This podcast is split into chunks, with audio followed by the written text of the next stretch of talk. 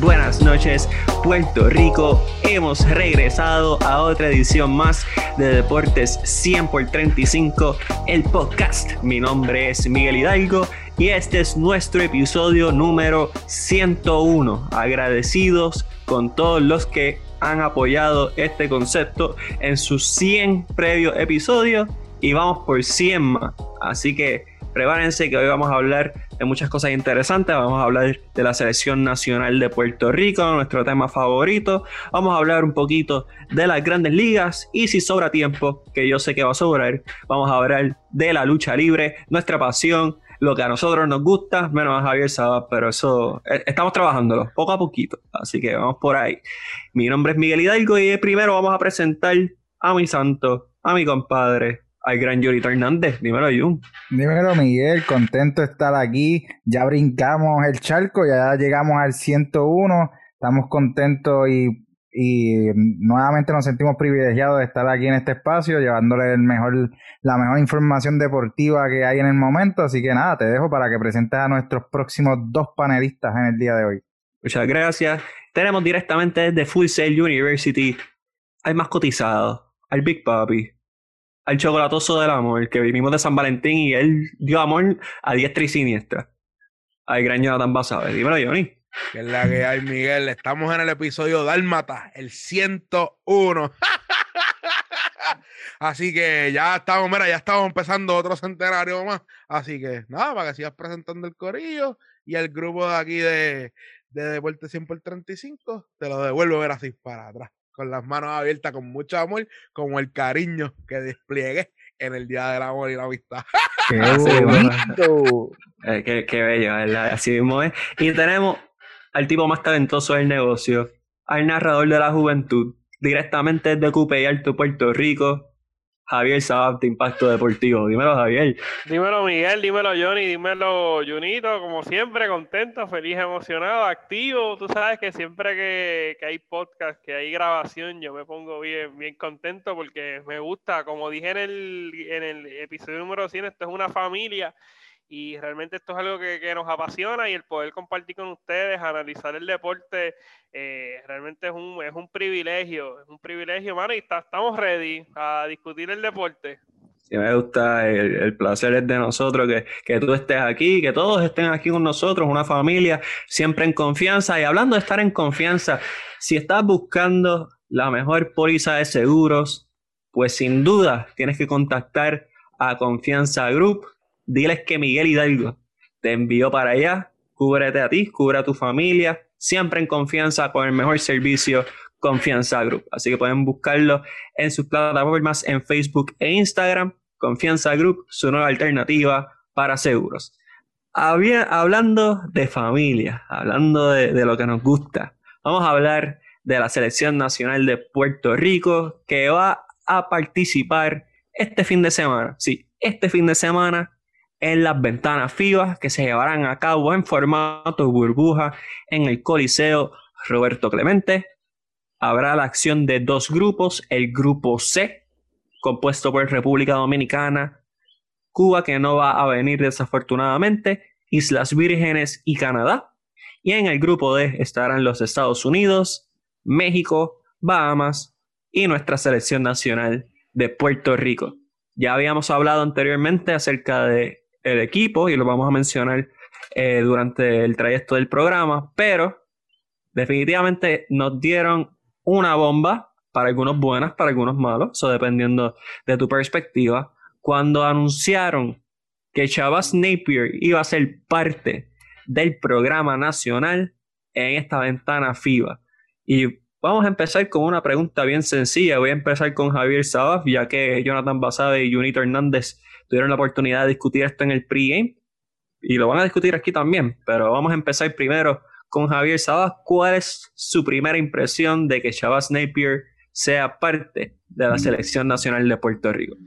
Mira, me tomó por sorpresa, me tomó por sorpresa porque Chavas llevaba ya varios años rechazando eh, unirse al equipo nacional. Desde el 2012 se, especulaba, no solo él, también otros jugadores de ascendencia puertorriqueña que pudiesen, pudieran lucir los colores nacionales. Habían dicho que no, a representar a los 12 magníficos.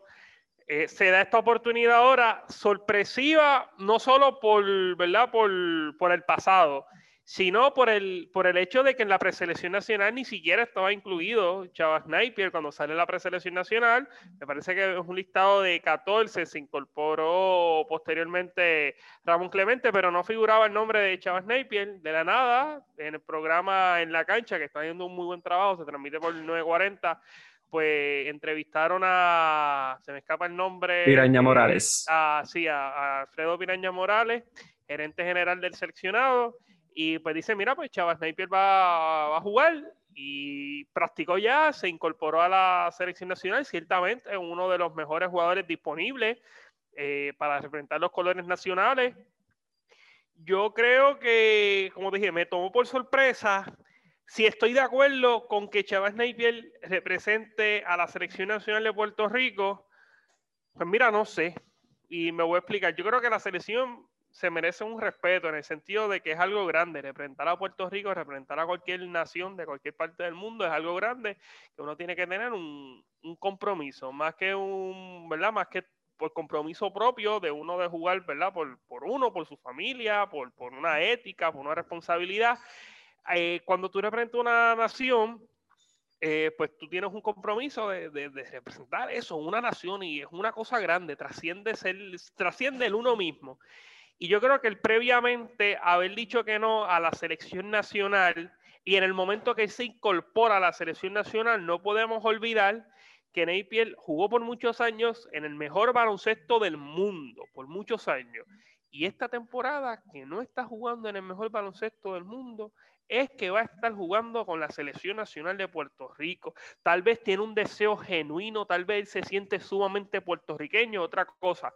Yo creo que eso de adjudicar nacionalidades, llamar a uno, ah, no, que si ese no es puertorriqueño porque él se crió en los Estados Unidos, o este es puertorriqueño porque nació en Puerto Rico, yo creo que, o sea, uno no tiene el derecho de, adjudicar esas, esas nacionalidades. Eso es un ejercicio personal, individual. Lo que uno sienta, uno puede nacer en Alaska y sentirse puertorriqueño y ser puertorriqueño. O sea, que dicho eso, me parece que esta incorporación de Chávez Napier en la, selección nacional nos hace repensar, repensar, nuestro programa nacional. ¿Qué es nuestro programa nacional? ¿A dónde queremos ir con nuestro programa nacional? ¿Queremos competir? ¿Queremos tener jugadores que sientan por la patria? ¿Queremos tener jugadores?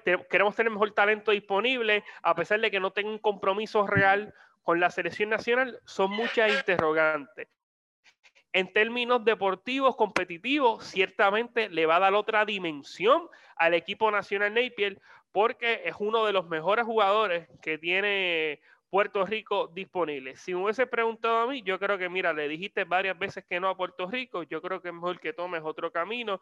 Yo voy a estar con otros jugadores que han dicho que sí por la selección en otras ocasiones y que tiene un compromiso real y absoluto, que lo tiene, o sea, tal vez Chevy Napier lo tiene ahora, pero no lo tuvo en un pasado, y hay otros que sí lo tuvieron, que pueden hacer una gran labor luciendo los colores nacionales. Gracias, Javier Hablando de adjudicar nacionalidades, yo soy boricua, pero también soy mitad colombiano y eso lo determiné yo. No hay ningún tipo de lazo sanguíneo, pero yo me considero también mitad colombiano, así que, quería añadir eso ya que Javier abrió la puerta para yo hacerlo. Junito Hernández, primera impresión acerca de Shabazz Napier integrándose a la selección nacional de Puerto Rico. Pues mira, Javier da un, da un punto muy, muy importante en esta conversación y es el hecho de que eh, Navier no llega, llega en un momento donde no era ni, ni preseleccionado a la, a, a este, a este quinteto que va a, a practicar o a jugar las ventanas. Pero más allá de eso, mi pensar sobre estos jugadores, eh, digamos, naturalizados, por llamarlos de alguna manera, siempre ha sido el, el, siempre ha sido el mismo. Si vienen con un compromiso real, genuino, de venir a, representar el país, a, a venir a dar el máximo por este equipo al que vas a representar, bienvenido seas. Eh, ahora bien, Javier da un punto también importante, el, hecho de que Napier anteriormente nos ha dicho que no en, repetitivas ocasiones y que en el, momento en el que él llega hoy a la selección es cuando no tiene un contrato en una liga profesional y tenemos que estar claros o por lo menos eh, este, esta ventana le da exposición a que pues equipos lo vean. Eh, así que yo realmente considero que de parte de Napier, pues obviamente viene acá a buscar un poco de exposición eh, para conseguir un contrato. Tal vez tiene genuinamente las ganas de venir a jugar. Yo considero que si viene con, con la actitud deportiva correcta de venir a representarle el país, yo lo voy a, le voy a dar la bienvenida para que llegue, como dice Javier, él va a, llegar a un equipo que lo va a elevar al nivel.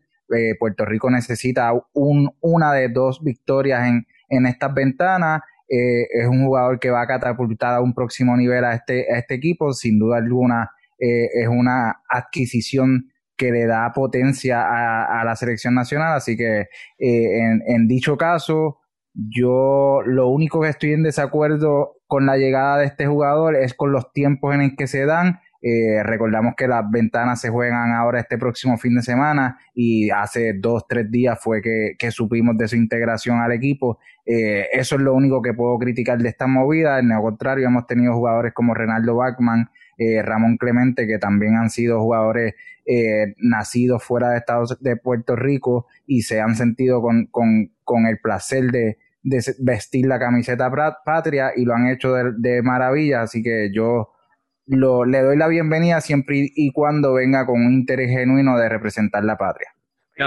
Y, rapidito, rapidito, y que lo que tú mencionaste, y se sienten puertorriqueños, ellos dicen, yo soy puertorriqueño.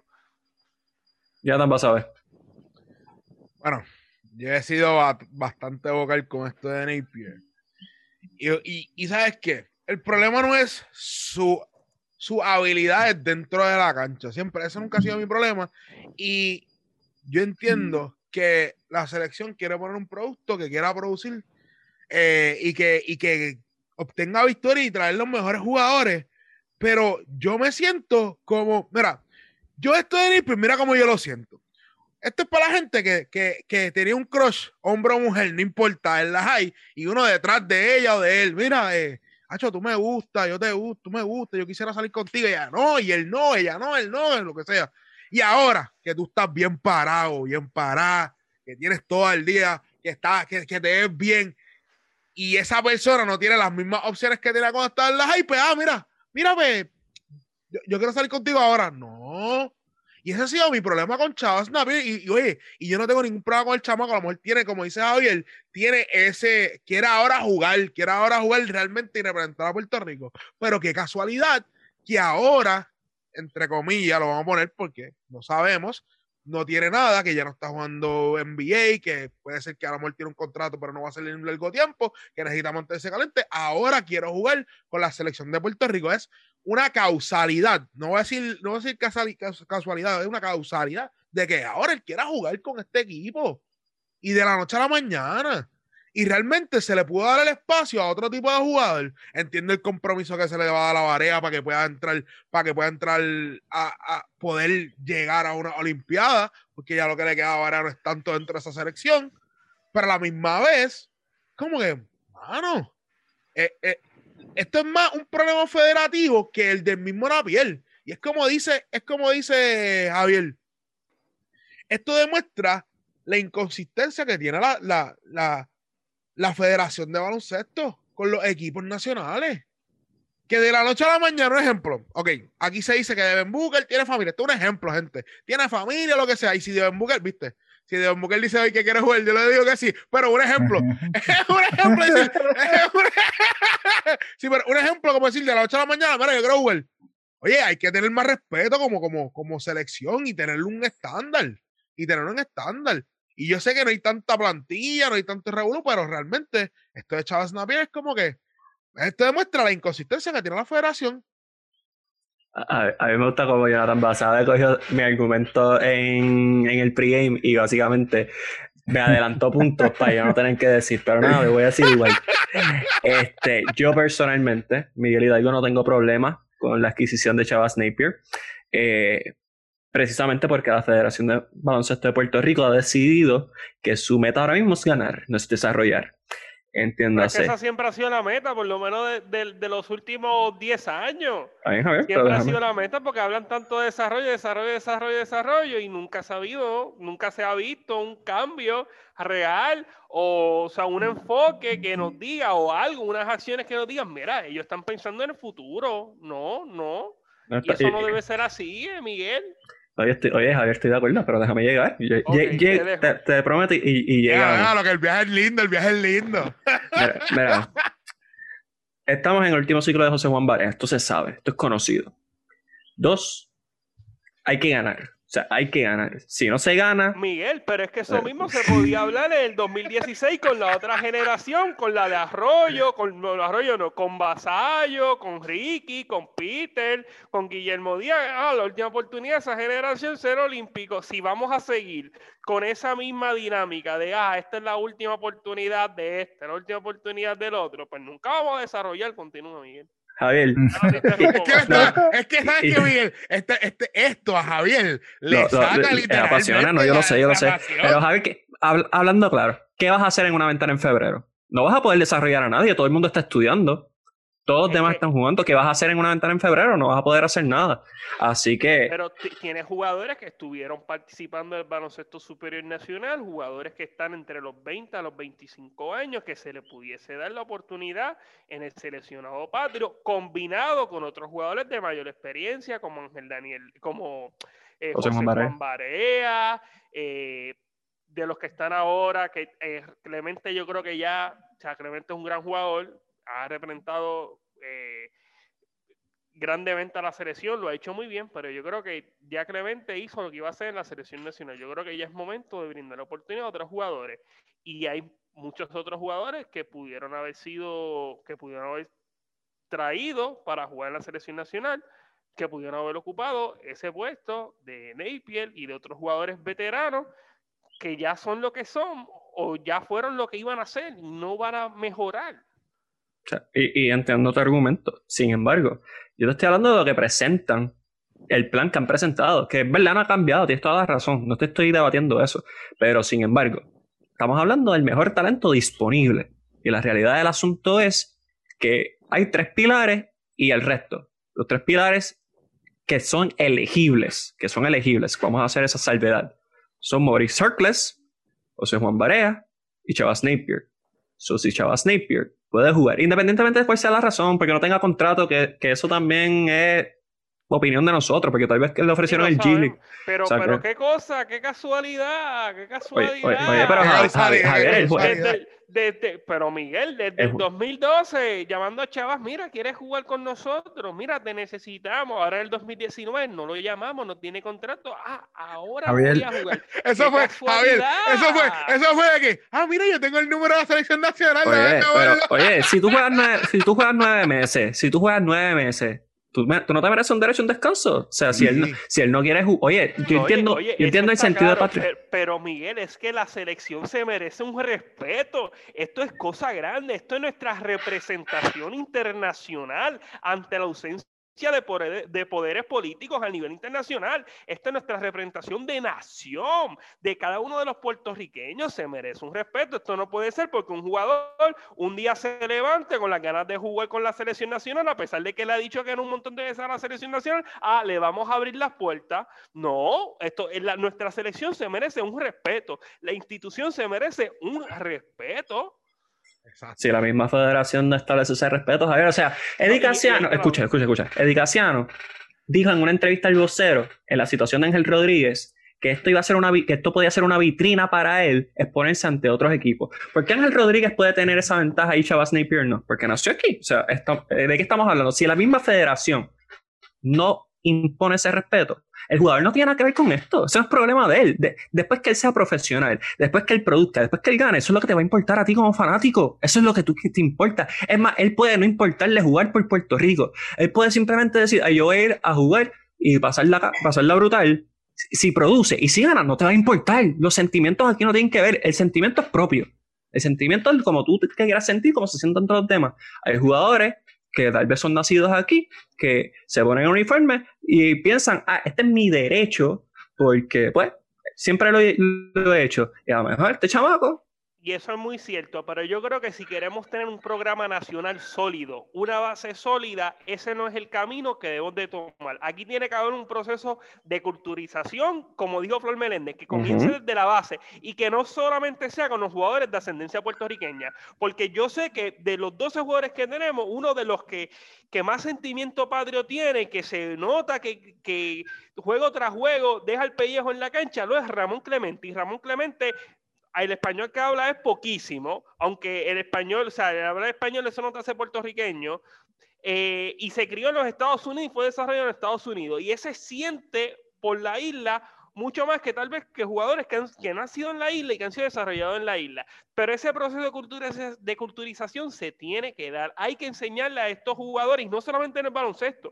en todos los deportes, qué es la soberanía deportiva, qué es Puerto Rico, qué es tú tener esa oportunidad de representar a tu nación, a tu familia, a tus compañeros. O sea, es una, eso es grande y eso se merece un respeto. Pero si hay que trabajarlo de la base y como tú bien indicaste, eh, no, no ha sido así. El enfoque, al menos con la selección nacional en los últimos años, sé que eh, hubo un programa, que ahora se me escapa el nombre del de, encargado, era Georgie, Georgie Rosario. Georgie Rosario, que iba por esa línea de ese proceso de culturización. Y me parece que eso es muy importante porque en momentos difíciles, en momentos cuando hayan situaciones adversas, estos jugadores pues dicen, no, yo tengo un compromiso eh, más allá más allá de ser un compromiso personal, un compromiso patriótico de representar a nuestra nación, a la nación que nos dio la oportunidad de desarrollarnos. Y ese es otro problema, que tal vez la federación le ha puesto obstáculo a muchos de estos jugadores durante ese camino y no sienten esa, esa conexión con la selección nacional, no sienten ese compromiso con la selección nacional. Por eso ese proceso se tiene que dar desde la base. Pero eso no es un problema. Pregunta que le quiero hacer a los dos. Pregunta que le quiero hacer a los dos. ¿Qué ok, yo lo veo de esta manera. Yo lo he visto esto de la selección nacional de esta manera. Están estos programas sub 16, sub 17, sub 18, sub 19, hasta sub 21 que se ha visto que han ido a torneos internacionales y han sido, a lo mejor no ha sido exitoso en ganar el torneo, pero han tenido, han, han sido victoriosos en posiciones altas, terceros, cuarto, quinto lugar a nivel mundial ¿Qué está pasando? Y esto es verdad, porque yo, yo me hago esta pregunta y yo no tengo la respuesta, pero yo creo que ustedes analizan más esto de que, ¿qué está pasando? Esa brecha de estas selecciones que están creando estos tipos de jugadores que están eh, jugando eh, como grupo, que cuando se transfiere a la selección nacional adulta, no vemos muchos de estos jugadores dentro de la selección. ¿Qué es lo que está pasando? ¿Por qué está pasando esta traba? Yo siento que es como, como, como la represa de Carraízo que está evitando que el lago se vacíe. Esto es lo que yo pienso que está pasando entre, entre la selección nacional adulta y estas selecciones. Se estancan, se estancan. La realidad del asunto es que muchos de estos jugadores en selecciones juveniles son muy, son muy buenos, pero cuando llega la etapa de llegar a, un, a, a una madurez, te quedas estancado, ya sea física, ya sea mentalmente, tal vez no evolucionas tu juego, o sea, eso ocurre y, bastante, y más en Puerto Rico, donde conseguir jugadores de diferentes posiciones es bien complejo. O sea, tú puedes tener un jugador como, por ejemplo, un André Curvelo, que tú sabes que va a ser un uno el resto de su vida, pero tienes un tipo como, por ejemplo, Jermaine Miranda, que en torneos internacionales puede jugarte la 2, puede jugarte la 3, pero cuando llegue a la selección adulta, él va a tener que ser un 1, no queda otra opción. Así que cuando eso pasa, esos jugadores no están listos para ese tipo de nivel. Así que mucho tiene que ver con ese desarrollo y con ese estancamiento que ocurre ya cuando pasan esas selecciones juveniles. Yo creo que hay un comparto la opinión de, Miguel y yo creo que también se le puede añadir que hay un disloque, hay una no hay una continuación, no hay una continuación y me explico. Yo creo que el uno tener, y después quiero escuchar a, a Junito, yo creo que el uno tener, el uno tener una base sólida de selecciones juveniles en un futuro, eso pudiese representar tú tener éxito en la selección adulta. Lo vimos con Argentina, que tuvo éxito a nivel juvenil con la generación dorada. Lo vimos con España, al nivel juvenil, tuvieron éxito la camada de Juan Carlos eh, Navarro, los hermanos Gasol, eh, Calvajosa y entre otros, que luego ese, eh, hubo una continuación y tuvieron éxito en la selección adulta. Aquí en Puerto Rico hay un disloque por varias razones. Principalmente porque estos jugadores se van a los Estados Unidos a participar en NCAA. ¿Y qué es lo que pasa? O sea, estás, estás, en otro país, ya tú no tienes comunicación con estos jugadores. En Argentina tú tienes una, un programa de categorías menores que lo vas trabajando de clubes, que muchos de estos jugadores pues son profesionales a temprana edad. En España también son profesionales a temprana edad. Y los tienes en el país, lo puedes aglutinar. En el caso del NCAA, pues ellos tienen sus compromisos de estudio, tienen sus compromisos deportivos. O sea, que es difícil la dinámica. A eso le añade que estos jugadores están saliendo a los 22, 23 años de la NCAA, o sea, debutan muy tarde en la selección nacional, si es que debutan a esa edad, porque hay otros que debutan pasados los 25 años. Y una vez sales de la NCAA, aquí en Puerto Rico, tú jugar el BCN, una liga saturada, en el sentido de que hay mucho talento, jugadores que llevan ya 15 años jugando, pues mira, se le va a dar la oportunidad y estos novatos pues no, los minutos de juego los ven bien limitados. Hay muchos que, que se quitan. Ahora esa realidad se ha ido contrarrestando con la oportunidad que han surgido en ligas de Centroamérica. Y hay gente que critica, ah, no, pero espérate, es que antes los puertorriqueños iban a Europa a reforzar ligas sólidas. ¿Por qué estamos yendo a Nicaragua? ¿Por qué estamos yendo a Panamá? ¿Por qué estamos yendo a México? Si eso son ligas, baloncelísticamente hablando, hasta tercermundistas, pues se puede decir. Y mira, no, estos jugadores, ante la falta de taller competitivo en la isla, tienen que buscar otras oportunidades para desarrollarse. El mejor caso, Luis Daniel Cuascut, Evander Ortiz. Cuascut tuvo la oportunidad de reforzar en Nicaragua, vino a Bayamón, minutos de calidad. Evander Ortiz, dos años en Nicaragua, luciendo a mil maravillas, jugó con, con Fajardo, fue el jugador de mayor progreso y estos, ellos dos este año fueron invitados a la práctica de la selección nacional. O sea, la, la, dinámica, el andamiaje que hay para el desarrollo de baloncesto en Puerto Rico de por sí es complicado y esas, esos factores externos de jugar en Voley, de debutar muy tarde en el BCN, de no tener unas ligas de desarrollo aquí en la isla, pues hacen que haya un disloque en la continuación de estos jugadores cuando están en los programas nacionales para ir posteriormente a la selección adulta. Y añadir algo de eso, Javier, antes de ir a Jonito no es jugar en CWA. Es que antes existía la flexibilidad de tu jugar baloncesto superior nacional mientras jugabas en CWA, que fue el caso de un Bobby Hatton, que fue el caso de un Andrés Rodríguez, etcétera, etcétera. Esa dinámica ya no existe. Por eso Edicaciano, por ejemplo, fue tan exitoso, porque Edicaciano empezó a los 15 años a jugar superior y lo siguió por ahí. O sea, él no paró. Pero ¿qué pasa? Él jugaba y, irónicamente, él no convoca a Philip Wheeler porque dice que no tiene cuerpo de hombre, pero él estaba jugando en las selecciones juveniles no teniendo cuerpo de hombre, pero eso no viene al caso. Punto es que esa restricción, esa restricción de NCAA de tú no poder jugar vamos a tu superior nacional, de cierta manera también ha influenciado mucho el estancamiento del desarrollo de jugadores.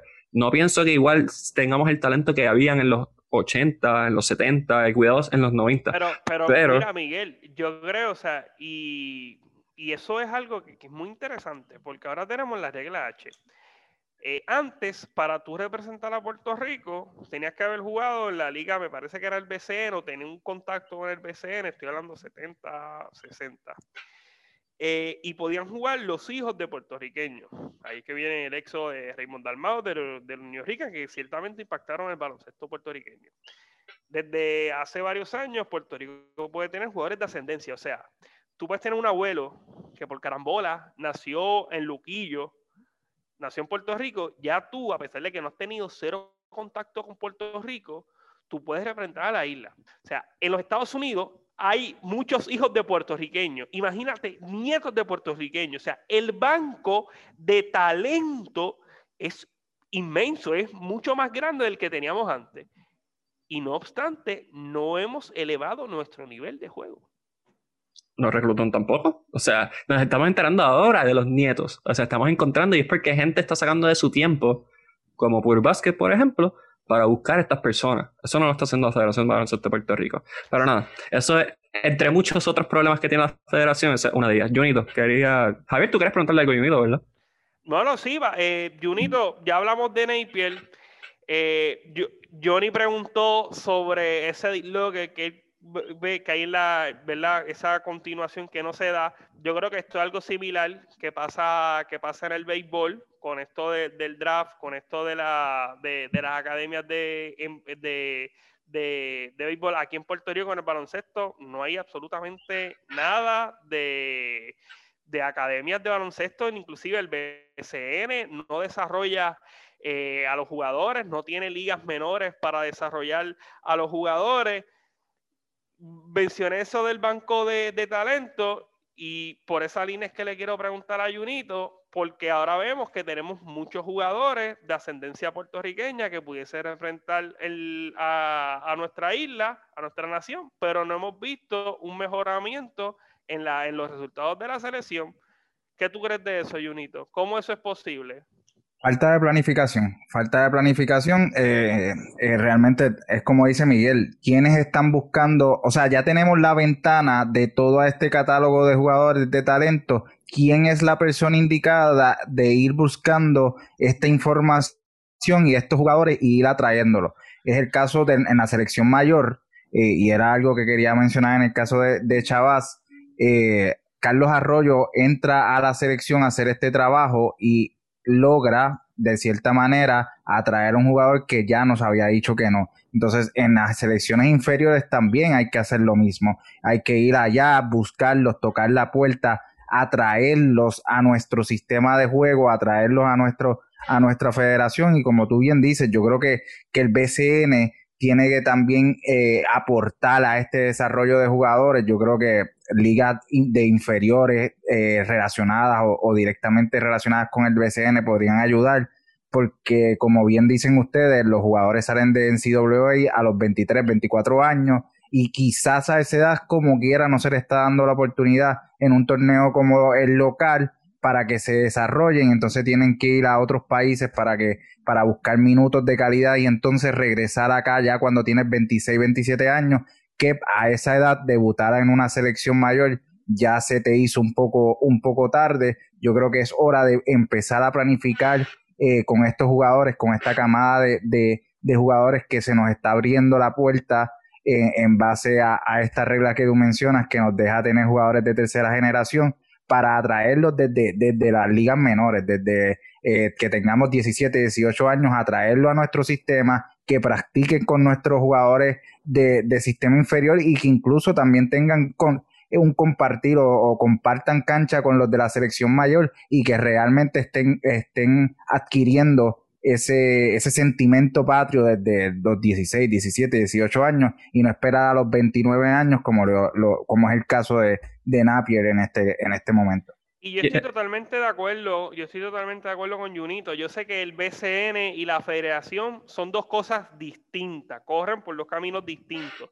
Pero como yo he dicho en repetidas ocasiones, el BCN no es una liga abierta. Aquí tú no puedes tener 12 jugadores que no sean puertorriqueños. Tú tienes que tener mínimo 10 jugadores, aunque sean nacionalizados. Y si son nacionalizados, pueden representar a, Puerto Rico, a menos que ya hayan tenido representación con, con otros países. O sea, tú tienes que, tener, tienes que para presentar un producto de calidad, tú tienes que comenzar a desarrollar indirectamente para tú poder mantener un producto de calidad. No es para beneficiar a la federación, es para beneficiarte a ti. Cuando estoy hablando de ti, estoy hablando del BCN. Por eso tiene que comenzar a desarrollar a sus jugadores. Yo estoy totalmente en contra del sorteo de novatos. Yo creo que eso imposibilita a que la, eh, o sea, no incentiva a la franquicia a desarrollar desde categorías menores. Mira, y pueden ser jugadores de ascendencia, pueden ser puertorriqueños o puertorriqueños que vivan en los Estados Unidos, que se, que vean, en vez de ver la NCAA o el baloncesto de escuela superior de los Estados Unidos, como la única vía para su desarrollo, pueden decir, no, espérate, en Puerto Rico hay una liga sólida que se llama el BCN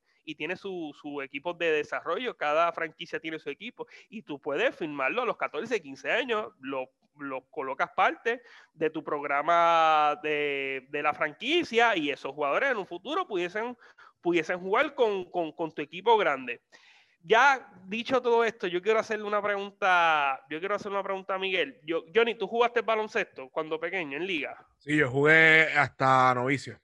Yo, este, Junito, ¿tú jugaste baloncesto? En la, en la escuela superior. En la escuela, pero no, o sea, no... no sí, pues, o sea, en el, equipo de la escuela superior, ninguna liga aparte. Pero yo creo, ni Johnny, ni Junito, ni yo, nunca vimos el baloncesto como, o sea, más allá, no queríamos hacer nada en el baloncesto, ¿verdad? Nosotros era por vacilar, por jugar, una cocinita y eso. Miguel, yo sé que tú jugaste baloncesto y ya estás jugando, me parece, hasta sub 21, sub 24. Sub 24. Yo te pregunto, o sea, yo, yo, o sea, tú eras una excepción en el sentido de que tú sigues el BCN y lo has seguido desde pequeño, particularmente los criollos de Cagua y demás. Pero, ¿cuál es la meta general de un muchacho que le gusta el baloncesto y que le gustaría ser tal vez a profesional del baloncesto en Puerto Rico de un joven? ¿Cuál es la meta? ¿A, qué aspira? O sea, mi, mi trayectoria, mi trayectoria como tal, mi meta siempre fue jugar en NBA. O sea, yo nunca quise jugar algo. esa es la de todo el mundo, igual que el pelotero grande Liga. Ok, pero llega un momento que uno dice, espérate, NBA está, está difícil. ¿Cuál es la próxima? No, para, para mí, tomando en cuenta mi talento y, mi, y toda pendeja, yo solamente quería jugar BCN porque sabía que era lo que podía jugar. BCN. Pero yo creo que tú eres una excepción, porque hay muchos que no conocen el BCN. Lo que conocen después del NBA, el NCAA. Y bueno, quise jugar NCAA también, pero... A pesar de jugar NCAA, ok. Pero tal vez el BCN no se conoce mucho. El NCAA yo creo que se conoce más. Claro. Yo creo que esa es... O sea, inclusive para ir al BCN, pues no miran la LAI. Yo creo que hasta no miran el BCN, miran la NCAA. O sea, ese, ese es el enfoque. El enfoque, ah, yo me tengo que desarrollar yo tengo que jugar en CWA. Esa es mi meta, ese es el camino, esa es el, eh, la vía que yo voy a tomar. Baloncesto, si puedo ser baloncesto superior, baloncesto de escuela superior en los Estados Unidos, mejor todavía. Pero después en CWA. O sea, y tú sales de la NCAA a los 22, 23 años en todo el mundo ya son profesionales a los 16, a los 15, a los 17, ya son jugadores élite a los 21, a los 22. Veíamos la selección de Argentina, que la media de edad para, para la Copa Mundial me parece que era como 26, 25 años, y ellos están contando a Escola, que ya tiene 40 años, tú sacas Escola de la conversación y esa media de edad baja a 23, 22 años a esa edad los jugadores puertorriqueños no son profesionales. O sea, yo creo que tenemos que repensar cómo está diseñado nuestra estructura del baloncesto y las vías que tomamos para llegar al profesionalismo. O queremos jugadores que sean profesionales eh, en el baloncesto o queremos individuos que aporten a la sociedad en otras esferas fuera del baloncesto. Si queremos tener un equipo de calidad, queremos competir como una potencia, pues esa no es la vía que debemos de tomar. Y lo mismo pasa en el béisbol. Hay que tomar otras vías, presentarle a los jugadores otras posibilidades que ellos vean, o sea, otras vías para continuar ese desarrollo. ¿Cuál podría ser? Pues mira, vamos a diseñar una liga de desarrollo aquí en Puerto Rico, que el BCN, los equipos comiencen a invertir en las categorías menores, vamos a desarrollar una liga sólida, vamos a desarrollar una, la, la, una liga sólida, que sea competitiva, que le brinde la oportunidad a otros jugadores, eh, jugadores internacionales, venir a, a la, a la LAI, como hace la NCAA, vamos a hacerlo con, con los de los países del Caribe, y brindarles otra oportunidad a estos muchachos, tener otro desarrollo y que no debuten al nivel profesional a los 23, 24 años y que posteriormente debuten en la selección nacional a los 30 años. Mira, ver, yo no estoy en desacuerdo con lo que dices, que quede claro que no estoy en desacuerdo. Y voy a utilizar este ejemplo porque creo que es cuando mejor me van a entender. Está el Hall of Fame de béisbol como es, y está el Hall of Fame de béisbol como yo quisiera que fuera. Pues es la misma situación aquí está el BCN que tú quisieras que existiera, que, oye, perfecto, suena, suena maravilloso. Pues, es el BCN que está. Y el BCN que está es un negocio. ¿Y qué, cuál es el problema con este negocio? Hay unos que tienen más que otros. Si tú tienes un agresivo que me tiene seis armadores, porque a eso va a asegurar que ellos cobren, pues yo no los puedo culpar. Porque el bienestar personal de ellos va por encima de cualquier otra cosa. Así que sí, suena maravilloso y tienes toda la razón que así debería ser. La ley debería ser más fuerte, el baloncesto superior nacional debería desarrollar para un futuro. Claro, claro, no estoy en desacuerdo. Pero con lo que existe ahora mismo, eso no va a pasar. Le toca a la Federación de Baloncesto de Puerto Rico hacer un plan, que es lo que, en síntesis, después de toda esta discusión, la realidad del asunto es que la Federación de Baloncesto de Puerto Rico no tiene un plan. Ahora mismo es, vamos a tratar de ir a unas Olimpiadas. Esa es la meta. Si eso falla, no, quiero ser tan pesimista y decir que eso va a pasar, porque yo quiero que ellos lleguen. Pero cuando esto pase, lleguen o no lleguen, ya es hora de pasar la página. Integrar a jugadores como André Curvelo, integrar a jugadores como Ivan Jackson si es que decide jugar por Puerto Rico, y si se va para Panamá no lo culpo tampoco. Eh, entre otros. O sea, es momento de pasar la página pero tú empiezas a estructurar, se supone empezar a estructurar desde hace mucho antes, pero empieza ya. Ya tú sabes cuál es el end goal y la fecha límite. Ya es hora de ir estructurando. Y quiero mencionar acerca de Carlos Arroyo, Carlos Arroyo está reclutador de adultos, cool. La firma Chava Sniper, muy buena. ¿Cuáles son las alternativas que tiene en realidad Arroyo? Conseguir a Tyler Davis, conseguir a John Holland si es que le quitan la suspensión. Que esa es otra, otra cosa que siempre me ha molestado de la federación, pero eso son otros 20 pesos. O sea, hay que ir buscando jugadores más jóvenes también. Y como dice Jung, eso le toca a la Federación de Baloncesto de Puerto Rico y no puede basarse solamente en Omar, ni en, ni en Daniel T, ni... Oye, no, eso tiene que ser un trabajo colaborativo de muchas personas que requiere un plan táctico para que se haga. Obviamente, si las finanzas no están en orden, pues tú tienes que buscar la manera de poder hacer que esto funcione. La tecnología existe ahora mismo, así que estamos nosotros viviendo. Yo creo que es el momento de trazar un plan y de establecer una estrategia para poder mejorar el baloncesto del país. Jonathan saber ¿querías decir algo? Yo no entiendo todavía que es que, ¿sabes qué, Miguel? Yo no entiendo todavía porque era, yo sé que ellos quieren llegar a una Olimpiada, pero, ok, yo lo veo de esta manera.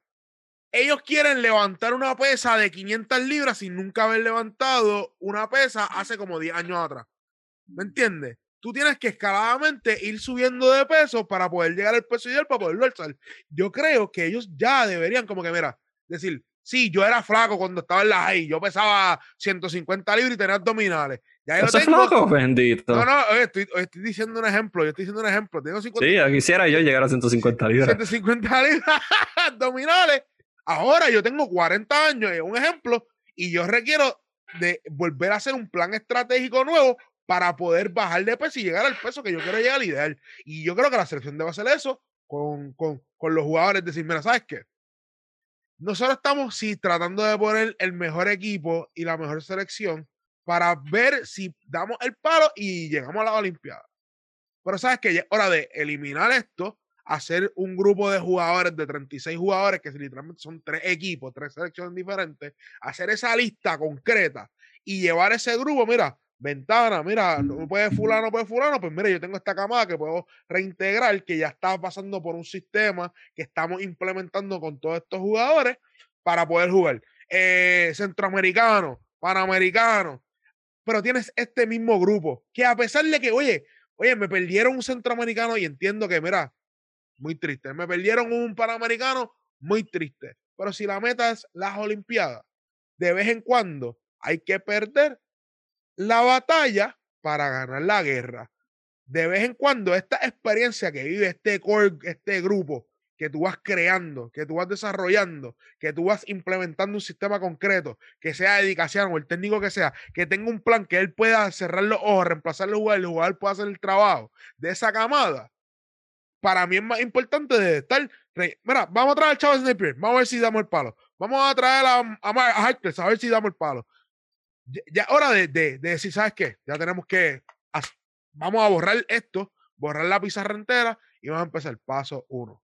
Paso pero, Eso, pero eso no lo vas a hacer al final de un ciclo olímpico, eso lo haces desde el principio de un ciclo olímpico. Así que. Oye, no, estoy, estoy, claro, estoy claro de eso, pero, pero, pero ya han pasado ya desde, okay, desde el 2004. 16 años desde las últimas Olimpiadas, 16 años. Desde, 16 años. Brother, ¿cuántos, cuántos cinco olímpicos, cinco, cinco olímpicos han pasado? ¿Me entiendes? Tres, tres, y ya vamos por el cuarto.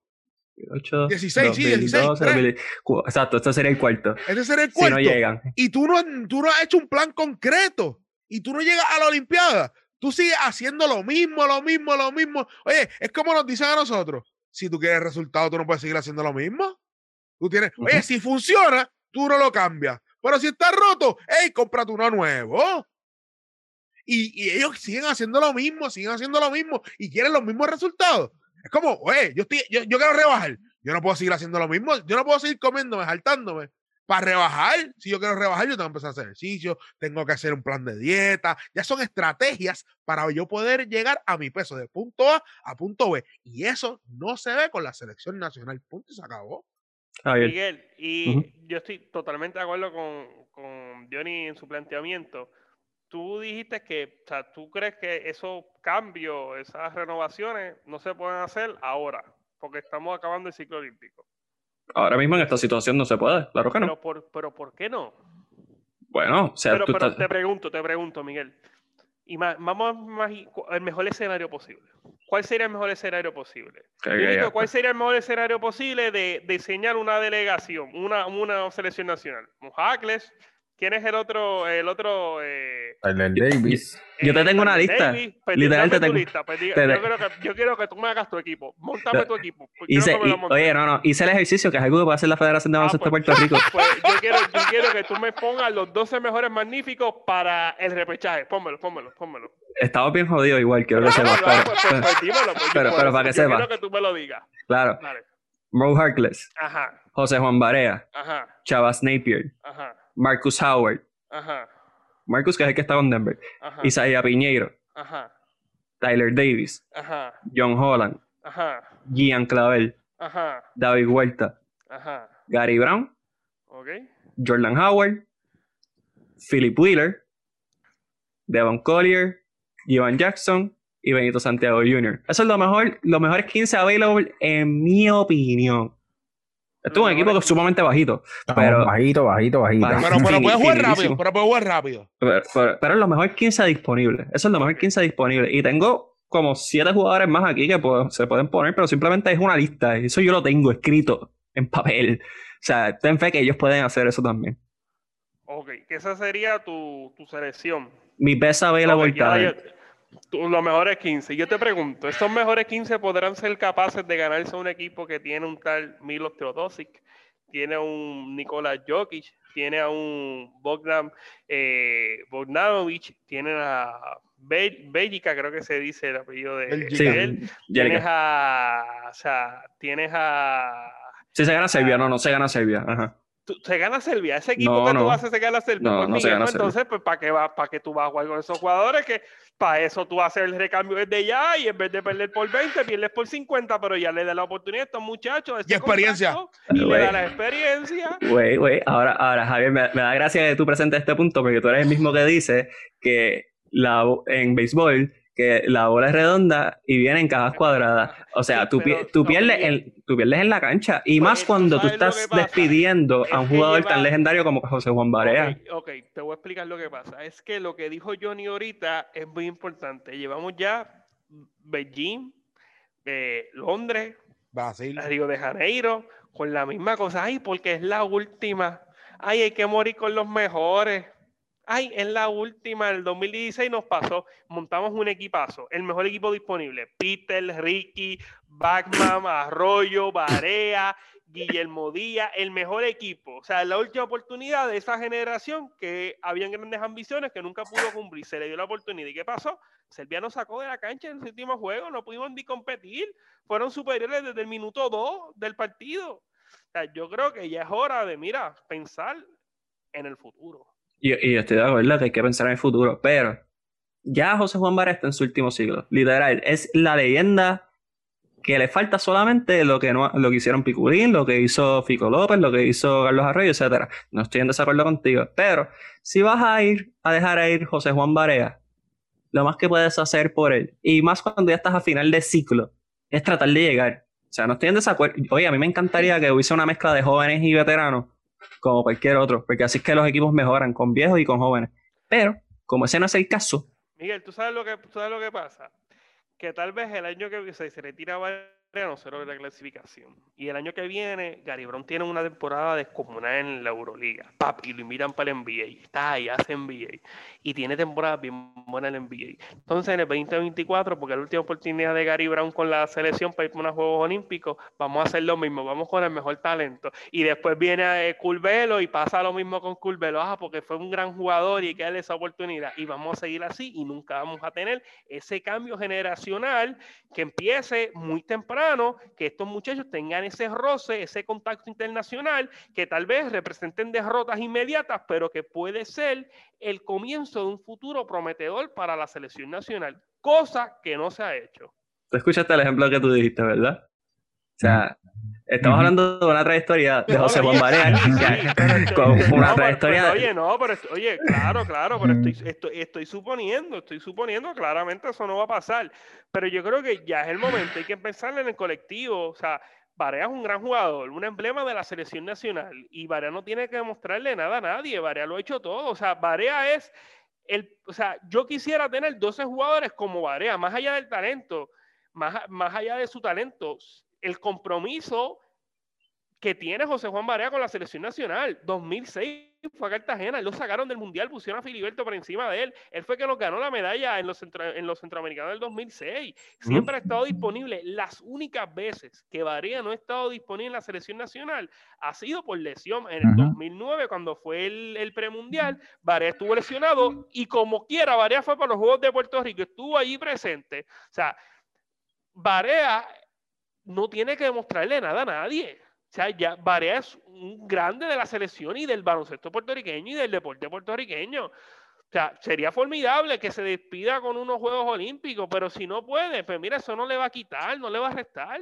Ya es muy grande. Y si pensamos en el colectivo, o sea, Barea, vuelvo y un empleo de la selección nacional, pero no es, no es la selección nacional no lo es todo. O sea, la selección nacional es más grande que José Juan Barea, con todo el respeto que se merece José Juan Barea. Yo creo que hay que pensar en el colectivo. Barea le dio muchos logros y hizo muchas cosas grandes por Puerto Rico y eso se, agradece, pero hay que pensar en el colectivo. Y si el colectivo representa, pues no brindarle esas mejores oportunidades a José Juan Barea de lograr una clasificación olímpica, pues mira, yo creo que eso tiene que pasar. Y el mismo caso surgió hace unos años con Carla Cortijo. O sea, Puerto Rico tiene una opción real de clasificar a los Juegos Olímpicos y Carla Cortijo tenía la oportunidad de su vida de ir a un a jugar en NBA, eh, eh, la WNBA. ¿Y qué hizo el presidente federativo? Él salvaguardó el bienestar del colectivo, de la selección nacional, y no permitió que ella fuera a jugar, ¿verdad? La, suspendieron de la selección.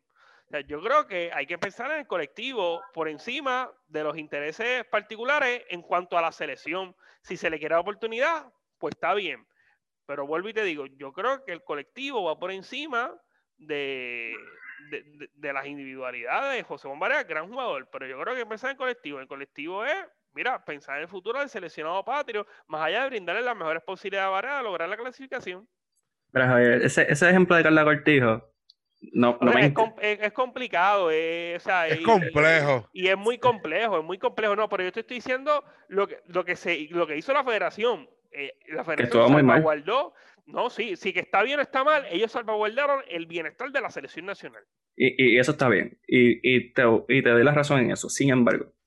Y, no vamos a extender este debate más de lo que se supone, porque ya creo que hemos sido bastante enfusivos con nuestros puntos. Sin embargo, eh, el mismo argumento que tú usaste para decir José Juan Barea no necesita probar más por todo lo que hizo, precisamente puede ser mi argumento por el cual se debe dar ese último push con él, con él, no con Alex Galindo, no con David Huerta, sin menospreciar la carrera que tuvieron en, la selección nacional, pero estamos hablando de un jugador icónico en la historia del país.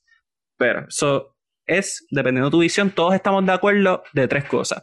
Uno, que no tiene nada que ver con Chavas Napier.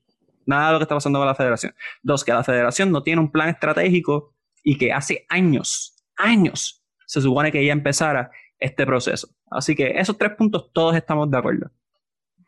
Adelante. Ajá. Sí, esto es lo último. Voleibol. Piqui Soto y esa generación dorada de Puerto Rico que logró victoria sobre Estados Unidos en el 2008. En el 2016 se le dio esa última oportunidad. Jugadores ya entrados en edad. Piquisoto casi en los 40. Piquisoto no pudo jugar ni siquiera ese último torneo clasificatorio, que yo creo que esa fue la razón por la cual Puerto Rico no logró, no logró entrar, que pelearon con México luego de haber ganado los dos primeros sets. ¿Qué fue lo que pasó? Esa camada se retiró después y el, el, voleibol puertorriqueño bajó porque no había, no había esa, esa continuidad, no se le dio la oportunidad a otros jugadores a lucir los colores nacionales, a tener ese contacto, cuando en el momento que ya esta selección ya había dado lo mejor de ellos, ya, ya habían hecho lo que tienen que hacer, no tienen que probarle nada. Y ahora, pues Puerto Rico ha tenido que ir de menos a más en la selección masculina. Hace unos años Puerto Rico dominaba el, voleibol fuera de los Estados Unidos, en Noiseca, Puerto Rico era el segundo ahí junto a Cuba y Canadá. Ahora muy difícil ganarle a los canadienses, muy difícil ganarle a los cubanos. yo creo que tenemos que pensar en el futuro. Y estoy de acuerdo. Pero ya que no se hizo cuando se supone que se hiciera, pues es mejor intentar ahora con José Juan Barea su último hurrah, whatever. Punto es que dentro de todo en este, este fin de semana lo importante es obtener una victoria ante Bahamas. El equipo convocado actualmente son José Juan Barea, Iván Gandía, Gian Clavel, Bebo Colón, Isaac Sosa y Chavas Napier en la posición de armado y escolta. Delantero Silberto Clavel, Emi Andújar, José Moniz Rodríguez, Benito Santiago, Devon Collier, Timash Parker y Chris Ortiz. Hoy se dio la baja de Jorge Brian Díaz, así que hay que ver qué pasa con ese puesto, especialmente en la posición de centro. Pero nada, esto estaremos muy atentos de lo que es la ventana FIBA. Eh, obviamente sigan Deportes 100 por 35 e Impacto Deportivo para los mejores resultados y el mejor análisis de lo que es la ventana FIBA. Ahora para que, antes para que Junito no se me quede dormido, vamos a hablar un poquito de las grandes ligas. Mucho agente libre haciendo movidas de impacto.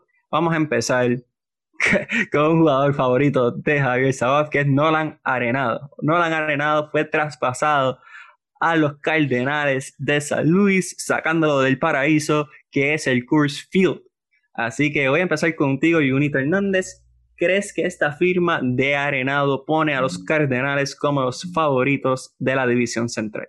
Definitivamente, definitivamente. Eh, hay que hablar que Noran Arenado, a pesar de que en el 2020, en la temporada típica, la temporada corta, tuvo quizás su peor temporada. En el 2019 había bateado 315 con 41 honrones, 118 carreras remolcadas, una de sus mejores temporadas. Eh, también hay que mencionar que esta, esta división eh, ha tenido, pues, el equipo de los Cubs ha salido de grandes jugadores, están debilitados. El equipo de Cincinnati, de Cincinnati no pudo eh, retener los servicios de Trevor Bauer. los Piratas un equipo de muy bajo nivel. Y Milwaukee, hay que saber si viene, si viene ese equipo de Milwaukee que subo en el 2018-2017 estar en los primeros puestos y, y ser el, jugador que supo ser en aquellos años, o viene el equipo que vimos el año pasado con un equipo muy inconsistente, pero a mi gusto no lo han arenado, llega a reforzar una alineación muy potente y yo creo que eh, el hecho de que ellos retuvieran a jugadores clave, más allá de, lo que traen en el terreno del juego, como Yadier Molina y Adam Wainwright, eh, lo que traen en el, en el vestidor, en lo que representan dos jugadores de, de la talla en la, en la historia de esta franquicia, traerlos de vuelta, yo creo que sin duda alguna son los favoritos para ganar esta división. Jonathan Basabe, ¿consideras que Arenado tiene las herramientas necesarias, ofensivamente hablando, para ser efectivo en San Luis, tal como lo fue en el Coors Field de Colorado? Yo creo que sí las tiene, a pesar de que Javier Sábado me, me va a decir que no. Pero creo que está en una alineación mejor que la que tenía en Colorado. Yo no creo que va a ser la pieza ofensiva eh, primordial dentro de esa alineación. Tienes un Goldschmidt. Eh, realmente yo creo que él va a tener más esa comodidad dentro de esa alineación que puede producir con ese equipo de San Luis. Javier Saba, sabemos que ha sido sumamente eh, enfocado en los números dentro y fuera del Court Spirit, especialmente para un jugador como Nolan Arenado. Numéricamente hablando, ¿qué tiene que hacer Nolan Arenado para convencerlo usted, Javier Sabaf, de que es efectivamente uno, yo digo que es el mejor, pero uno de los mejores dos tercera base en todas las grandes ligas? No, yo creo que sí, él es un top 3 cómodo. Pues mira, tiene que batear. O sea, ahora vamos, él fildea. Si fildea en Colorado, pues o sea, es un gran filiador. Defensivamente, la muerte será base. Pero ahora vamos a ver si es verdad que Arenado batea. Si batea 280, pues mira, yo te digo, Arenado es un buen bateador. Y te puedo decir, si batea 280, 25 hombrones y 100, 105 carreras remolcadas, yo te digo, mira, Arenado es mejor que, que Machado. Apúntalo, lo puedes, lo puedes, lo puedes ir apuntando. 280 eh, 35 hombrones y 105 carreras remolcadas. Wow. Okay. Pero, ¿sabes qué? Yo nunca he entendido este problema. No, se fue alto, pero yo nunca he entendido este problema. ¿De verdad? ¿Alto? Para decir que, o sea, para, decir, para la, la, la, la, vara, para decir que, que Arenado es mejor que Machado, yo creo que te fuiste alto. Yo, pero ¿por qué? Yo creo que me fui bajito, 35, 35, cuadrangulares, más. de 100 RBI. Eh, o sea, es algo que Arenado podría hacer. 30 y 90, 30 y 90 está bien una vara medible. No, no, 30 90 no, 30 90 yo no lo pongo ni como el mejor tercero. Pero como, como tú, pero como tú le estás, pero como tú le estás exigiendo a Nolan Arenado que sobrepase las 100, las 100 carreras remolcadas cuando Manny Machado solamente lo ha hecho una vez en toda su carrera. Pues te voy a explicar por qué. Pero, pero a ver, antes, el Sí, dime, dime, Johnny. Antes de que vaya a ese de Arenado y Machado, yo te voy a hacer una pregunta porque yo nunca he entendido cuál es el problema de estar en el Cool Sphere. Y, ok, entiendo que sí, lo de, lo de la distancia de la bola, pero para, para batear, para que una bola corra, tú tienes que hacer contacto. Tú tienes que tener la habilidad de darle a la bola. De darle la bola. Sí, doble se pueden transferir las honrones, sencillo se pueden transferir la doble, pero, pero como quieras, para que eso suceda, tú tienes que tener la habilidad para poder darle a la pelota. So, yo no sé cuál es el problema de que sea de Coors Field. Sí, si tú me dices, pues mira, yo pienso que Arenado no puede dar 40 honrones, yo pienso que puede dar 20, porque Coors Field lo ayuda. Pues yo te digo, ah, pues, pues, pues, sí, yo te la doy. Pero para darle a la pelota, hay jugadores que dentro de su parque juegan bien y fuera, no necesariamente de ese Coors Field, juegan mal. Por la sencilla razón de que se sienten más cómodos en su parque, tienen un enfoque en centrofil mejor, se siente, no tienen que estar en un avión o en una guagua, van de camino de, de salir con de su esposa y llegar al parque más cómodo, que se sienten esa comodidad. Pero yo no entiendo cuál ha sido el problema con Coors Field, si para darle la pelota, para darle, hacer contacto con la pelota, tú tienes que tener la habilidad. Es como la misma discusión que tenemos con lo, con lo de Baribón, si todo revolú, que un ejemplo, hay mucha gente que dice, mira, esta gente hizo trampa el juego porque eran jugadores, ah, pero, pero, pero se puyó y eso como quiera, pero tenía la habilidad y los dobles se transfirieron en horrores. No, Johnny, y hay, y hay jugadores que lo han podido hacer como Lemegio. Uh, Lemegio ha bateado muy bien en, en el Yankee Stadium jugando con los Yankees, ¿verdad? Pero mira, mira, mira esto, estos datitos. Mm. Eh, en la carrera de Nolan Arenado jugando en el Coolfield. O sea, porque estoy viendo aquí la- las, las estadísticas jugando como local y jugando como visitante. Allá no hacen eso, allá no hacen eso. Esa No. gente está ahí al garete. Aquí eso solamente aquí. Arenado ha jugado toda su carrera en Colorado, por ende, todos los partidos de local los juega en el Coolfield. Temporada regular en el Coolfield, 322 de promedio. 322 es un promedio eh, Extraordinario. titánico, titánico. Sí, no, Salón de la Fama. On base percent, 376. Slugging, 609. OPS, 985. Ha conectado 137, 136 cuadrangulares y ha remolcado cien- eh, cuare- eh, 461 carreras. Ha conectado 669 imparables en un total de 2.080 eh, turnos al bate. Esos son los números de Arenado jugando en el Coolfield. Ahora vamos a ver los números jugando fuera del Coolfield. ¿Con qué quieren que, con qué quiere, con qué empiezo? ¿Con el promedio? Ok, ok, antes de que pues, empiece. Antes de que empiece. Ok. Yo te entiendo, yo entiendo que tú discutas el OPS, el OPS, que discuta los honrones, los dobles, los triples. Hasta, lo- oye, lo puedes discutir, lo puedes, lo puedes decir, mira, en verdad, eso se, se- en Coors Field se transfiere. Pero vuelvo y repito, hay gente que se siente más cómodo en su parque que jugando en otro parque. Ok, ahora voy a decir los numeritos. Promedio, de, promedio fuera del Coolfield, 273. Pero espérate, de 322 a 263. Estamos hablando que hay ahí casi o sea, hay 60. O sea, es una diferencia abismal. On base percent, 322. Slugging, 471. OPS, 793.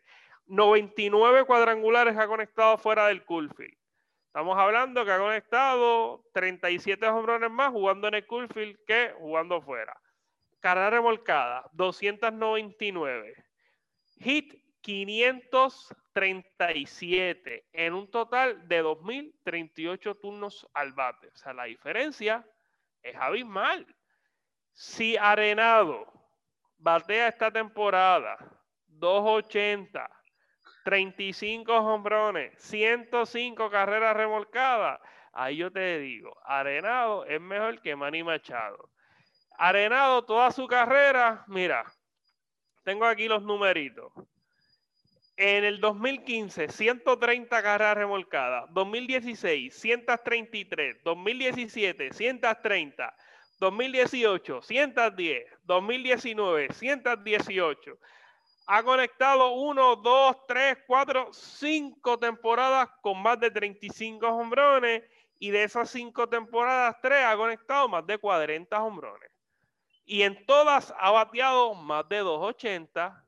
Vamos a ver si Arenado eh, ofensivamente es tan bueno como, como dicen sus números.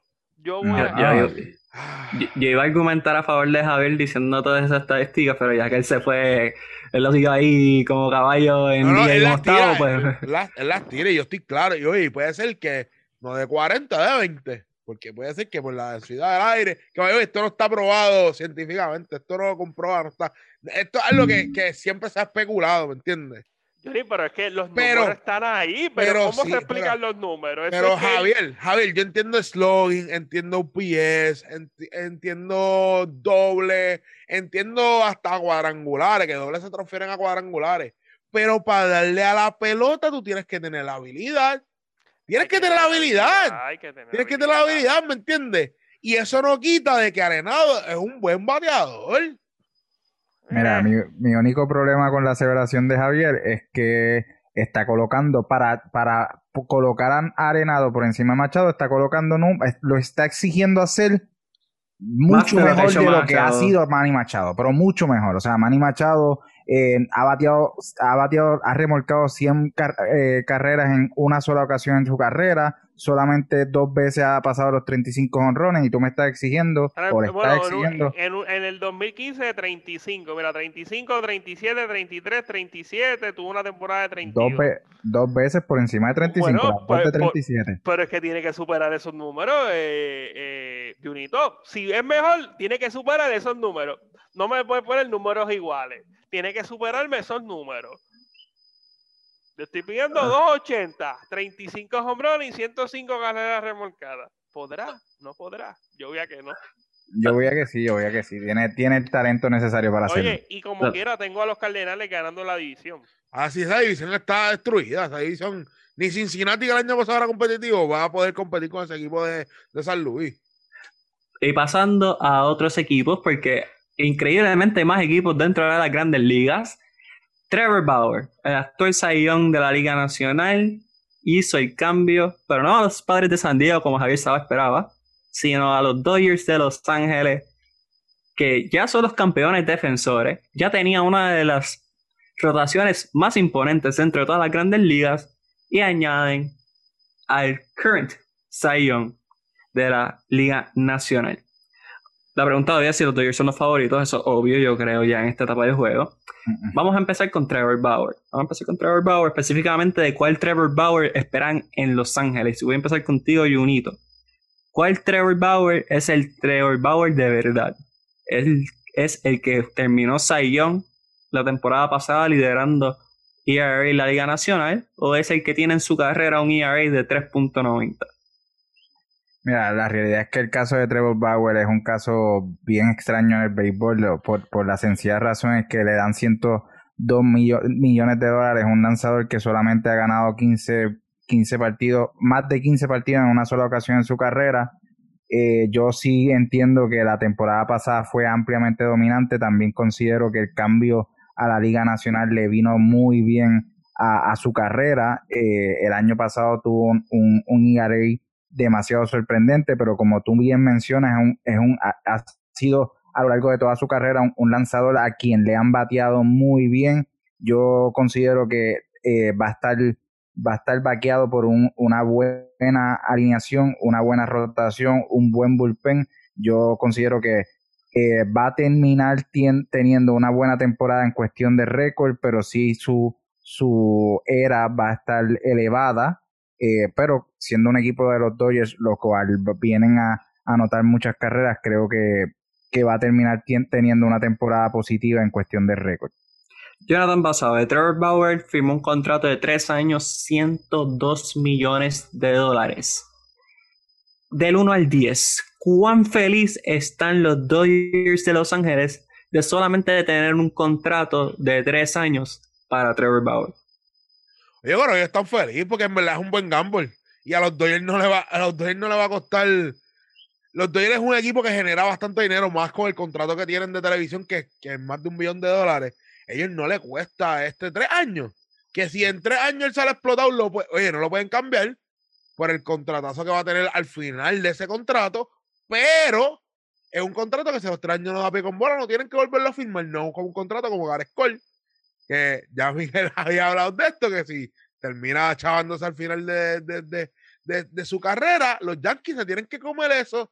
Los Dodgers no, tres añitos. Mira, perfecto el gamble. Si sale bien, sale bien. Si no sale bien, pues lo metemos en el bullpen o le seguimos pagando. No le va a costar a los Dodgers. Y un dato importante que menciona es que el, el, el, contrato de él va a estar dividido rondando los 40 millones en los primeros dos años y el tercer año pues va, va a bajar significativamente esa cantidad. Así que el último año de contrato, que, que es quien diría el más que le dolería a esos fanáticos Dodgers, pues va a estar cobrando mucho menos que, que los 40 millones que va a comenzar cobrando esta temporada. Así que del 1 al 10, ¿ha hecho super 10?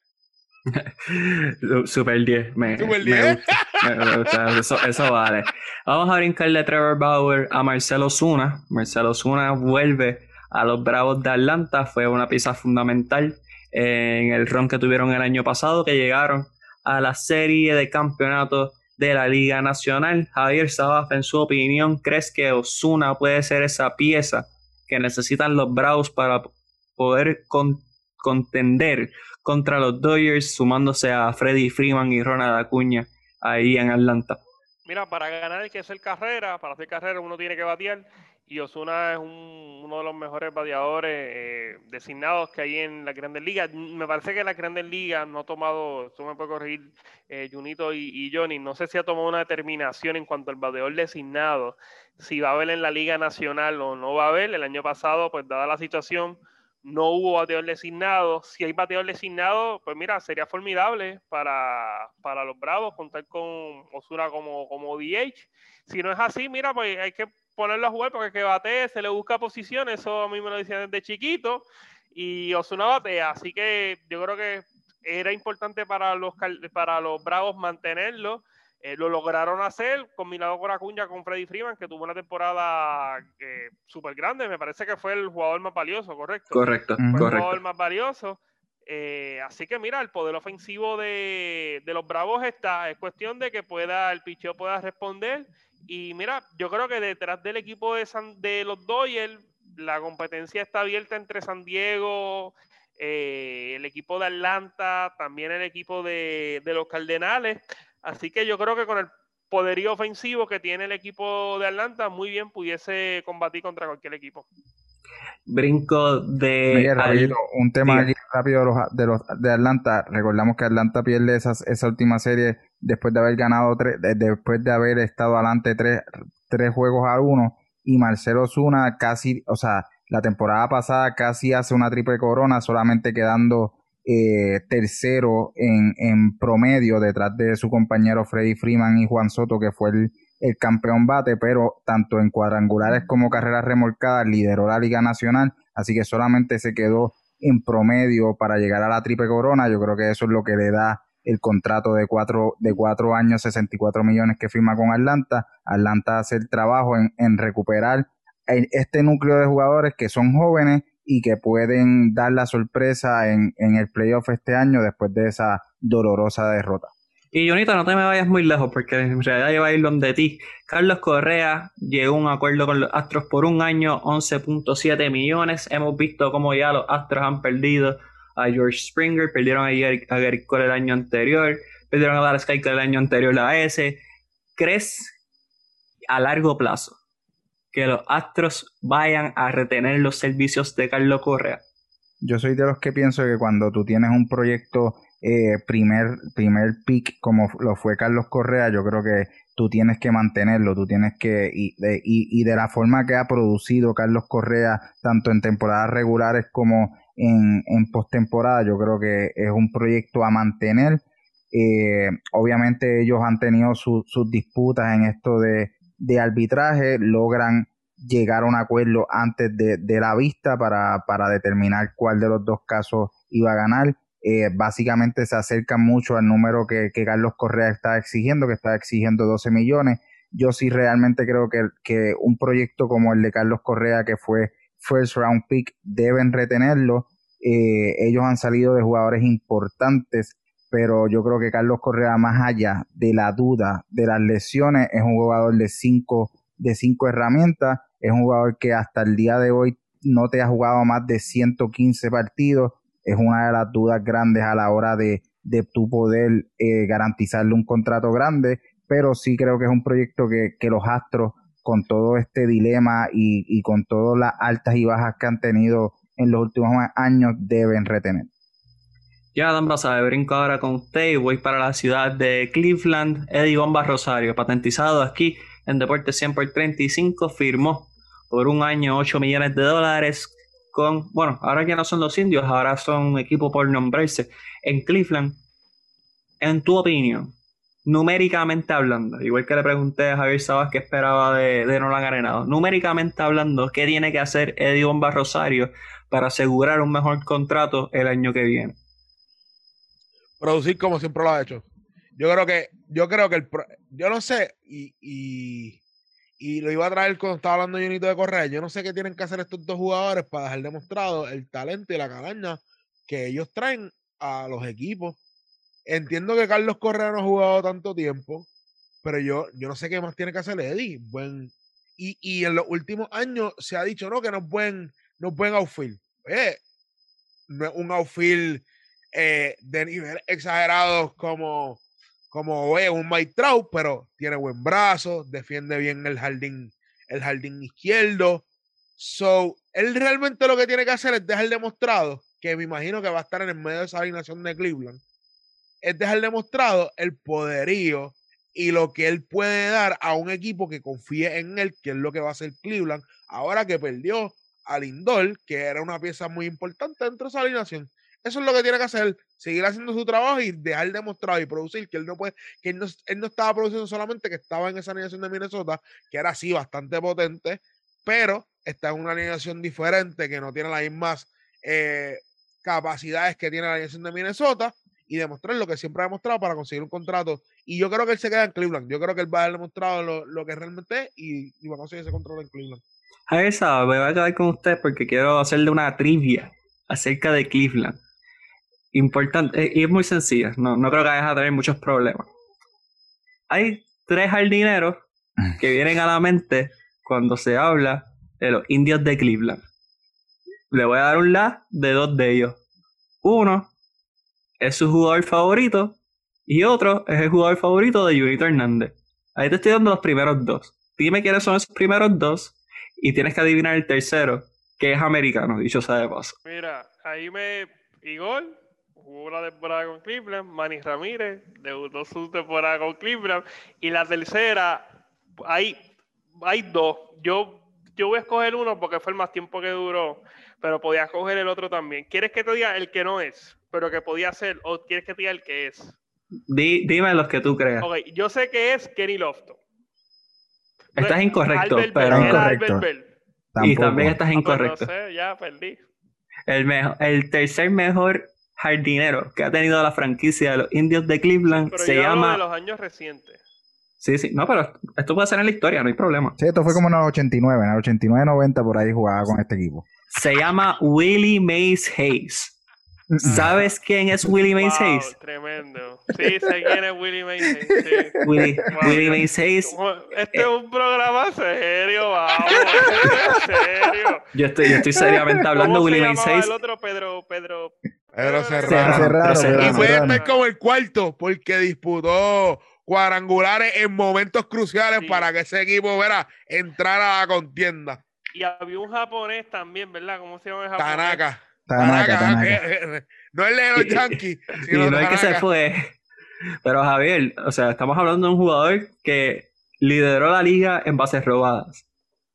Anotó la carrera del Gane estando en segunda base, más que se robó la primera en esa, en esa jugada. O sea, es un jugador cinco herramientas, Oh, grande, velocidad, Ey, que no tenía contrato, que se lo ganó desde cero. en pijamas, En corriendo. pijama, desde cero. Así que Javier Saba, no lo culpo que haya tenido la contestación incorrecta, en realidad era una, una contestación sorpresa, pero definitivamente, si usted no sabe quién es Willie Mays Hayes, es el momento de que vaya a Amazon Prime y verifique. Nos va a dar las gracias, siempre Deporte 100 por 35, velando por usted y por su mira, entretenimiento. mencionó a Kenny Lofton. Kenny Lofton fue el que anotó la carrera del Gane en aquel histórico comeback en la última en la novena entrada ante su equipo, los Yankees de Nueva York. por eso es que yo creo que es tan histórico en, en, En la Javier vida, está impregnado en la vida de Javier. Ese, ese fue el mismo año que perdieron con los Marlins. Eh, los Yankees, tú dices. No, los, los Indio. indios. Eh, no, yo creo que esto fue ya un poco más adelantado.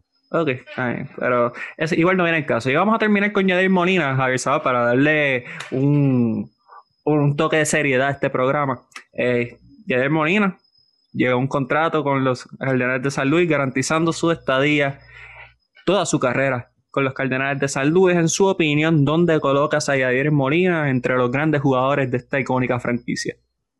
Eh, mira, en la, el tope, eh, ciertamente en el tope, Yadier Molina, vas, no sé si San- yo creo que San Luis debe tener su salón de la fama, pues, pues, debe ser miembro del salón de la fama, una línea uno por nueve, descartado en las apuestas en el hipódromo, eh, uno de los grandes, eh, ganó campeonatos con el equipo de, de San Luis, toda su carrera con San Luis, eh, ayudó a que muchos lanzadores tuvieran éxito, el capitán del equipo, ¿qué más se puede decir? Futuro miembro del Salón de la Fama, eh, en el, o sea, en el tope, tiene que estar en el tope de los mejores jugadores de, que, que han pasado por la franquicia de los Cardenales de San Luis.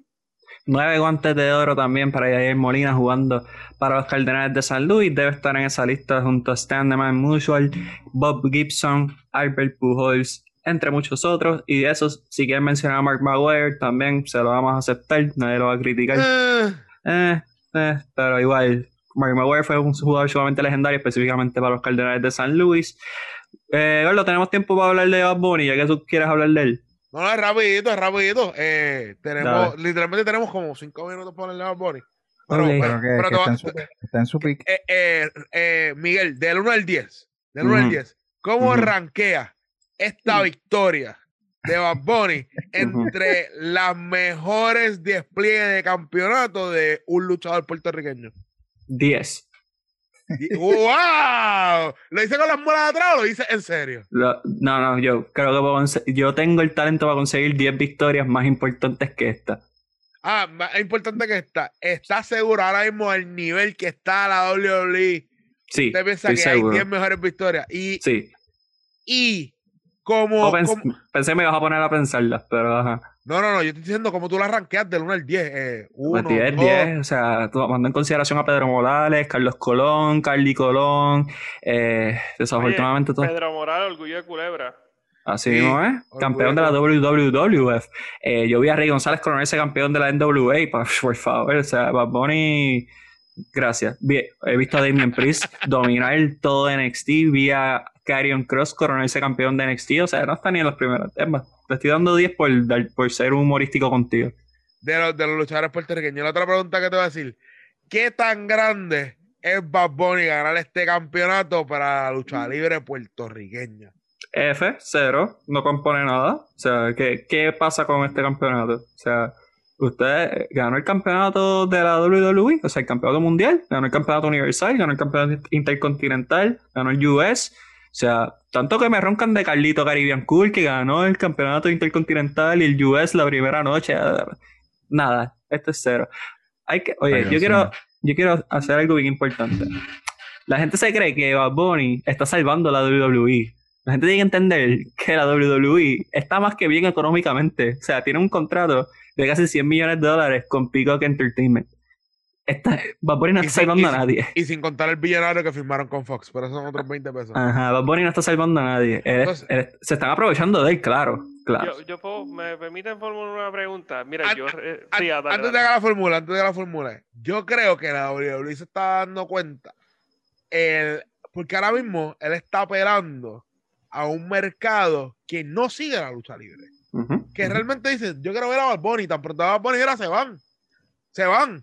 Y realmente yo creo que la WWE se está aprovechando de Bad Bunny, no Bad Claro. Bunny. Y están aprovechando que Bad Bunny siempre ha sido un fanático de toda su vida. Es que ahí va el punto, ahí va el punto. Yo creo que esto va un, un, un in-between, un win-win. Bad Bunny yo creo que también se acercó a WWE con tanto... No, no. Yo creo que WWE se acercó tanto- a ellos. Bueno, A está bien, pero Eh, igual, no, o sea, él, él también tuvo que haber, o sea, él con tanta movida con Ric Flair, con Booker T, él también tuvo que haber llegado allí y obviamente el WWE viendo este hombre está bien allegado a nuestra a nuestros luchadores, oye, hay que sacarle el jugo al, al artista más pegado en el mundo. Yo creo que es un win-win para, para ambos. El artista más streameado en Spotify. Pues en inglés o en español. Más pegado, aunque Miguel me diga que no, pero es el artista más pegado en el mundo. No, yo sé que estadísticamente eso es correcto, yo no estoy disputando eso, no me gusta, y, y, pienso, yo estoy de acuerdo contigo, Miguel, eh, en que realmente Bad Bunny pudo haber tocado,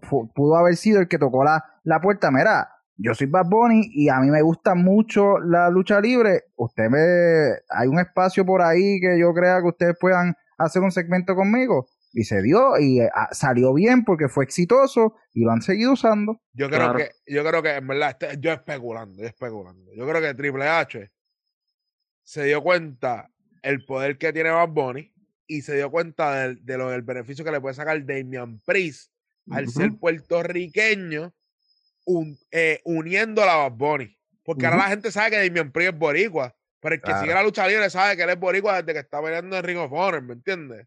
Así que y, ahora le está sacando provecho y está tomando dos pájaros un Estoy creando una nueva superestrella a base de este eh, rapper internacional que nos trae visto a nosotros gente que no sigue el deporte, inclusive podcasteros que no ven lucha libre, están hablando de esto. Y vendiendo mercancía en el proceso también. Y vendiendo mercancía en el proceso por esto. Javier, te llamo una pregunta. Sí, mira, eh, estoy notando, ¿verdad? Que esto es más bien entretenimiento, mercadeo. Eh, yo sé que Bad Bunny ya llevaba una semana eh, ligado a esto de la, de la lucha libre, ¿correcto? Va para un mes casi. Va para un mes, va para un mes. Eh, y eso, ese título que, ¿verdad? Al principio estaban discutiendo que si era lo más grande, ¿eso era algo que se podía, o sea, se podía esperar, predecir o fue algo sorpresivo? No, ok. Era es sorpresivo en cuestión de que no, no pensaban que, se, que Bad Bunny iba a tener algo recurrente. Es sorpresivo de que sí se lo podía ganar, porque este título es realmente un, es un título para pa, pa comedia, para causar. Este título no tiene ni género, ni tienes que ser luchador, se lo han ganado artistas, se lo han ganado. Ah, mira, eh, eh, lo han defendido a través de Instagram, no a través de un programa. ¿Me entiendes? Eh, el, que, el que ha sido el campeón mayormente es un comic relief, ¿me entiendes? Incluso ganaron el título estando durmiendo en un avión. O sea, así, así de gracioso es este título.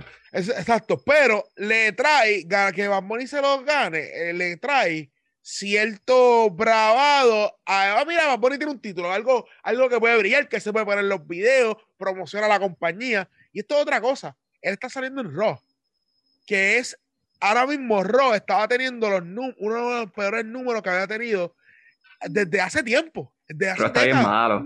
Estaba bien malo el producto. Y Bad Bunny lo que está haciendo es atraer vistas a este programa que no estaba teniendo los views. ¿Me entiendes? Así que es un título fatulo eso. Tengo dos preguntas adicionales. Mm, Johnny me dice que ya lleva casi un mes eh, Bad Bunny en esto de la lucha libre, ¿correcto?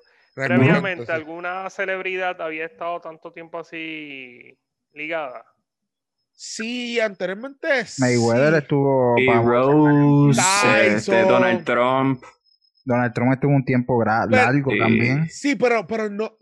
Así, sí, como. Donald Trump tuvo un, un un WrestleMania Para contra Umaga, eso fue un tiempo. Donald Trump, Donald Trump tuvo, está teniendo el mismo, no lo mismo, no está haciendo lo mismo, pero tuvo un arco igualito, parecido a lo que pero si esto es usual. Exacto.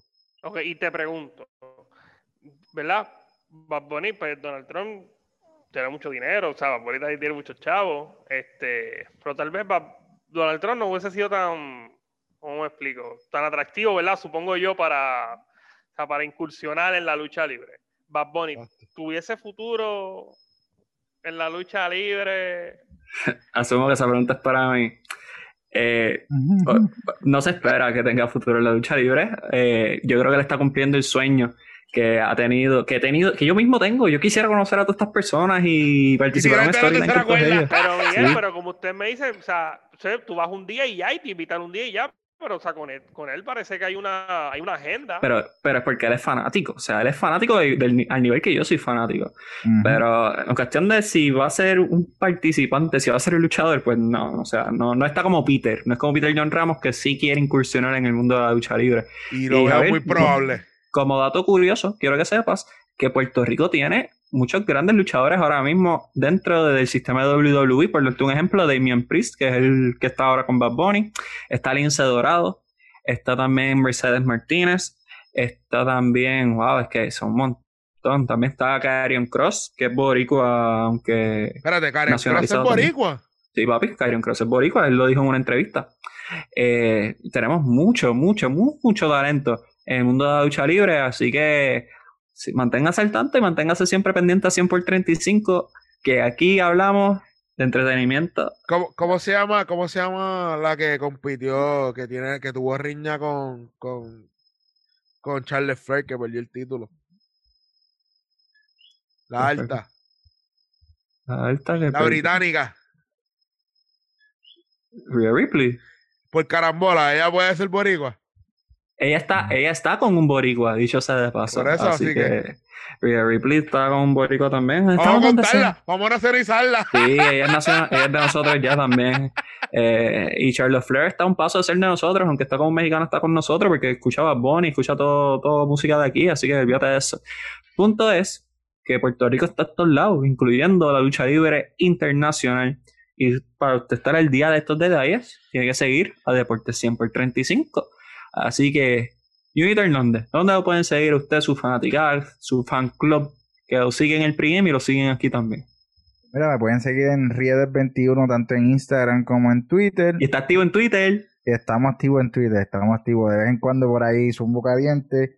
Y de Deporte 135 en todas las plataformas de podcast y en todas las redes sociales. Ya no sabe si me está escuchando porque tiene un problema ahí con, el micrófono. Eh, ¿Dónde lo pueden seguir usted? A mí me pueden seguir en JD Basabe 1 en Instagram y JD Basabe en Twitter y por Grasa Podcast en Facebook, Instagram, YouTube, hasta TikTok. Hasta TikTok. Se, se montó en la hora del TikTok el gran Jonathan Basabe. Javier, ¿dónde lo pueden seguir usted en las redes sociales? Pues mira, estamos en Half Sabbath, en Instagram y en Twitter y en Facebook Impacto Deportivo Radio PR y todos los sábados de 2 a 3 de la tarde por Radio Paz 810 AM. Impacto Deportivo con Tertulia Deportiva está dando mucho de qué hablar, rompiendo duro en las redes. Y a nosotros nos pueden seguir en Deporte 100 por 35, a un Google Search y nos van a encontrar, Apple Podcasts, Google Podcasts, Spotify, etc.